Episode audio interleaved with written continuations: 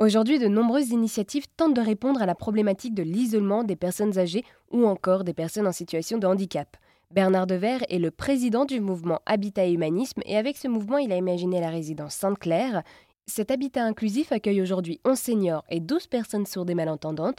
Par téléphone, Bernard m'a raconté comment est-ce que les pensionnaires de cette résidence ont été choisis. On ne travaille pas seul. Naturellement, la solidarité, euh, c'est un travail qui conduit en fait à un investissement euh, euh, qui, appelle en fait de, créer des liens, là aussi encore créer des liens avec d'autres associations. Nous sommes des bâtisseurs, et donc il y avait une association qui s'appelle l'IRSAM, qui loge et accompagne des personnes porteuses d'une déficience sensorielle, qui est en charge de l'accompagnement des personnes sourdes et malentendantes. donc ils nous ont demandé comment on pouvait les aider. Hein. ils ne pouvaient pas investir en fait pour des logements. Donc, on a, travaillé avec eux, on a travaillé avec cette association, on a veillé aussi à faire en sorte, on a même travaillé avec euh, ces personnes malentendantes. Ça a été difficile, ne connaissant pas en fait euh, la, langue des signes. Et malgré tout, précisément, en fait, euh, on est arrivé à trouver en fait véritablement des relations, j'ose dire ce mot, des relations tout à fait chaleureuses. Et alors, du coup aussi, comment dans une résidence comme cet habitat inclusif, donc la résidence Sainte-Claire, Comment est-ce que vous faites pour assurer la bonne entente du collectif?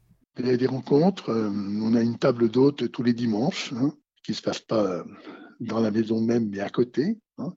et on voit des, personnes de euh, cette, résidence qui viennent à la table d'hôtes, qui viennent nous parler, en fait, etc. Il y, a, il y a des échanges, il y a des partages.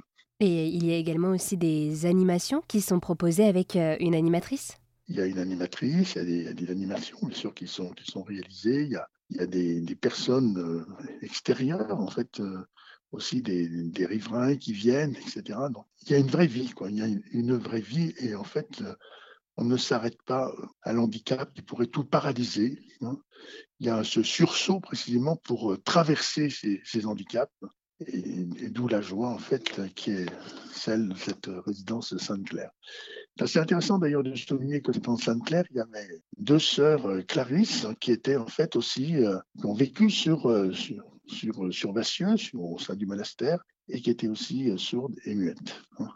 Et donc pour la communauté, pour Sœur Marie, hein, qui a rendu possible aussi cette opération, en fait, comme supérieure de la communauté des Clarisses, grande était sa joie de savoir qu'en fait, sur ce lieu, des personnes sourdes et muettes pouvaient en fait trouver aussi pouvaient trouver leur place, comme ces deux religieuses avaient trouvé aussi leur place au sein de la communauté.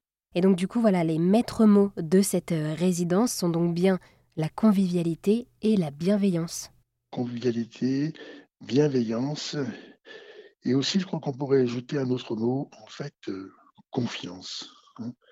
De cette confiance que les personnes, malgré leurs difficultés, ont cette capacité, cette autonomie finalement intérieure hein, euh, qui va leur permettre en fait de ne pas s'arrêter en fait à, ce propre à leur handicap, de le dépasser, de le traverser. Et c'est dans cette traversée qui nous conduit aussi nous-mêmes à trouver notre place que finalement s'ouvre une amitié, une fraternité qui est tout à fait réelle. Et alors du coup, à l'avenir, qu'est-ce qui est prévu pour la résidence Sainte-Claire?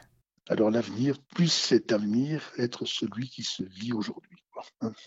C'est en fait, vous savez, toujours le temps des commencements. Il y a de l'enthousiasme. Il faudra être attentif à ce que cet enthousiasme ne sombre pas. Et c'est tout ce qu'on vous souhaite. Merci Bernard de nous avoir présenté ce lieu de vie et cet habitat participatif, la résidence Sainte-Claire, à côté de Lyon.